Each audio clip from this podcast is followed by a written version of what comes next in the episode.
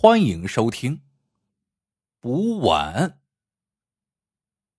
如今的年轻人可能很少知道补碗是啥行当。旧年间，补碗匠城乡均有，他们肩挑担子走街串巷，谁家的碗破了，经过他们妙手一补，便修旧如新了。很久很久以前，有个补碗匠叫袁石头。袁石头是补碗匠中的高手。这一天，袁石头挑着工具担子，刚走进一条胡同，便被一人拽进一处院子里。这个人叫冯七。他捧出一只精致的匣子，让袁石头修补里面的破碗。袁石头看了一眼匣子里面的东西，脸色骤变，当即抱拳拱手说道：“在下技艺平平，难当此重任。”说罢，便转身要走。冯七一把拽住袁石头，目露凶光，对袁石头说：“补好碗有赏，否则死路一条。”就在二人僵持的时候，从里间走出来一个人，喝住冯七，向袁石头躬身道歉，恳求袁石头出手帮他修补好那只破碗。袁石头还礼的时候，抬头一看来人，眼睛不由一亮，说道：“这位爷，您可是于重阳？”那人一愣，说道。你是袁石头，激动的说：“恩人，你怎么不认得我了？我是袁石头啊！”于重阳一听“袁石头”三个字，浑身一颤，盯着袁石头的脸看了老半天，才一把抓住他的胳膊，说道：“恩人，真的是你。”袁石头和于重阳相遇，怎么就互称对方恩人了呢？原来，十年前的一天，袁石头外出补碗，被一群兵丁拦住，为首的就是于重阳。他求袁石头去补一只细瓷汤盆，因为前些日子于重阳带兵剿灭了叛党，缴获了不少的战利品，其中。就有一只价值不菲的金鱼吸水细瓷汤盆。按照当时的惯例，必须把贵重的战利品上缴。可士兵不小心把贵重的细瓷汤盆打破了，这可是要被重罚的呀！于重阳被逼无奈，决定死马当做活马医，找个补碗匠补补，这才拦住了袁石头。袁石头跟着他们进了军营，对着打破的细瓷汤盆整整琢磨了一宿，然后采取内钉打铆的办法补好了细瓷汤盆。袁石头又在菊钉外面抹上细釉，还把那几道破痕修成了弯弯的水草，和原来的金鱼溪水浑然一体。当时，于重阳一定要重谢袁石头。可袁石头坚决不接受。于重阳见袁石头孤身一人，便帮袁石头说媒，让他娶了亲。后来，袁石头夫妻远走他乡，和恩人于重阳也就再也没见过面了。袁石头指着那只碗问道：“恩人，这可是极品白玉碗呀，你怎么把它弄破了呢？”于重阳长叹一声，说道：“唉，我全族的性命都系在这只碗上了。”原来，于重阳与袁石头分手之后，他带兵南征北战，屡立战功，皇上十分器重他，封他为侯，并赐江山万代白玉碗一只。前天宫里传旨，七日后。皇上要驾临于府，命于重阳早做准备。于重阳知道，设宴恭迎皇上的时候，必须要用到江山万代白玉碗，可那只碗竟然鬼使神差的被打破了。打破御赐之物，这可是灭门大罪。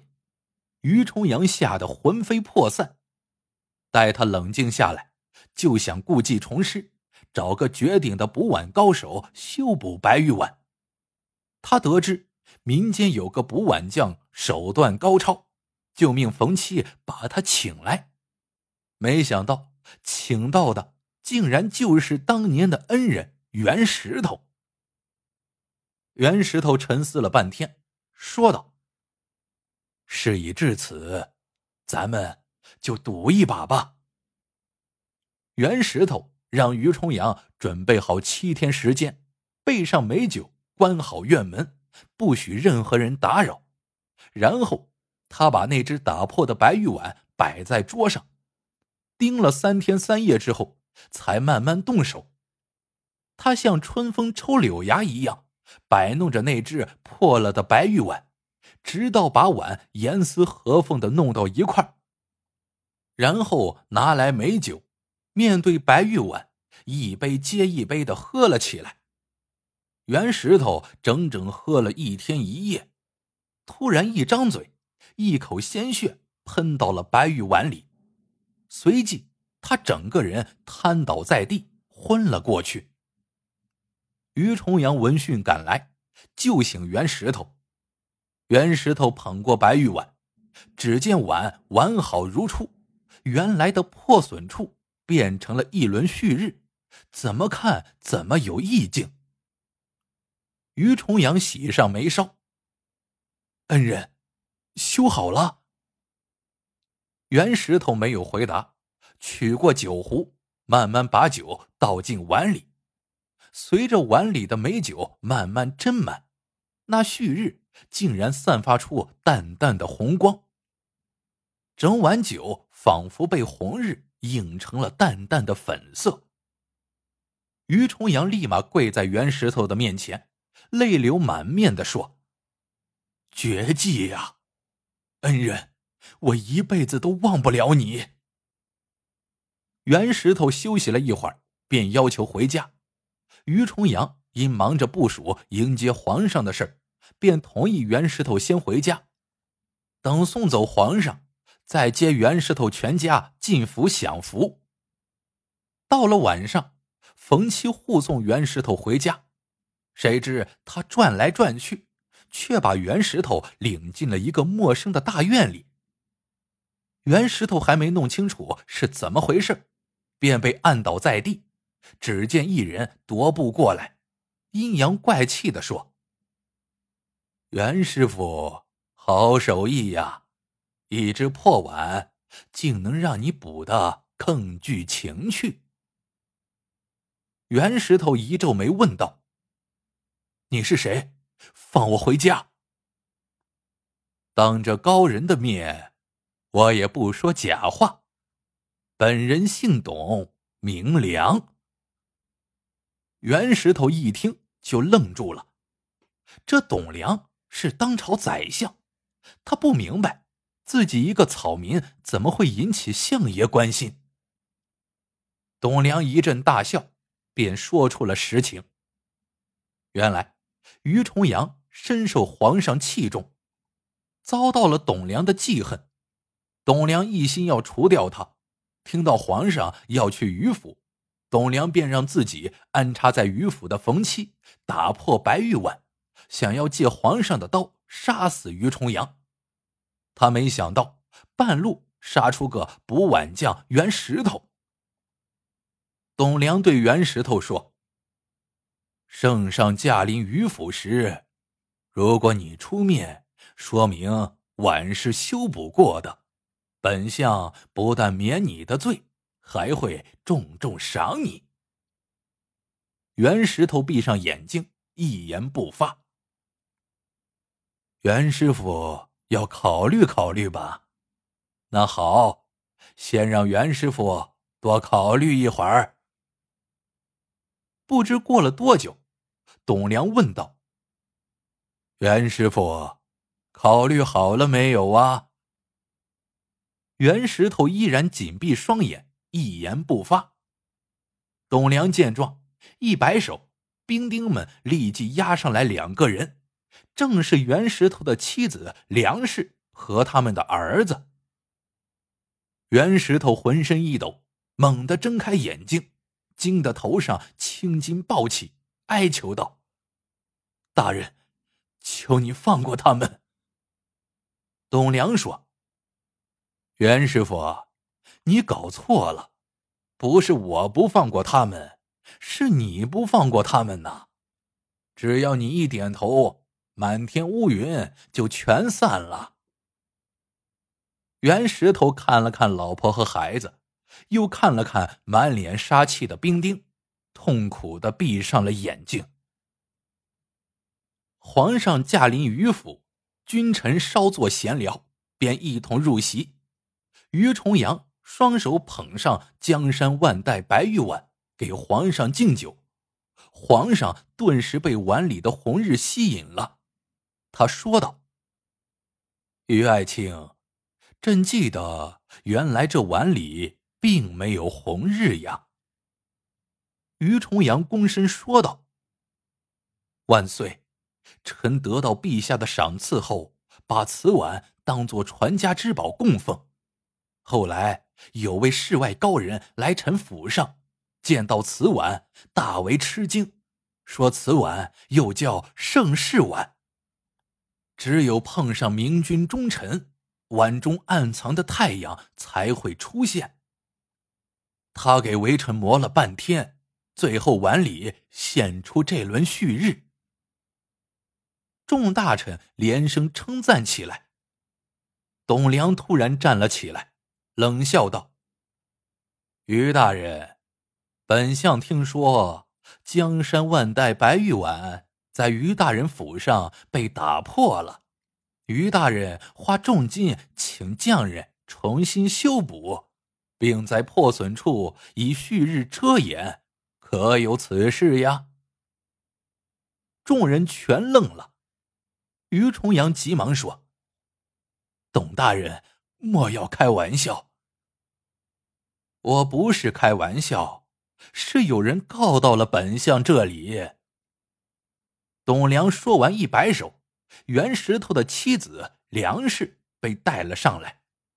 他跪倒在地，向皇上述说了袁石头修补白瓷碗的事并说他现在。就可以让那破碗现出原形。皇上命梁氏立即将碗复原。梁氏拿过碗摆在面前，泪流满面的盯着碗。约有半个时辰，突然猛一张嘴，一口鲜血喷在了碗上。然后梁氏把碗放到水中，只听一阵极细微的响声后。那碗原来破碎之处，一点点重新裂开了，那轮旭日竟然是鲜血，也化在了水里。于重阳早就吓得魂飞魄散，他急忙跪倒在地，向皇上说出了实情。皇上勃然大怒，命人把于重阳押进了大牢。当天晚上。董良来到于重阳的牢门前，跟我斗，能有好下场吗？现在后悔了吧？于重阳一笑，说道：“我是欺君，死罪，可你呢？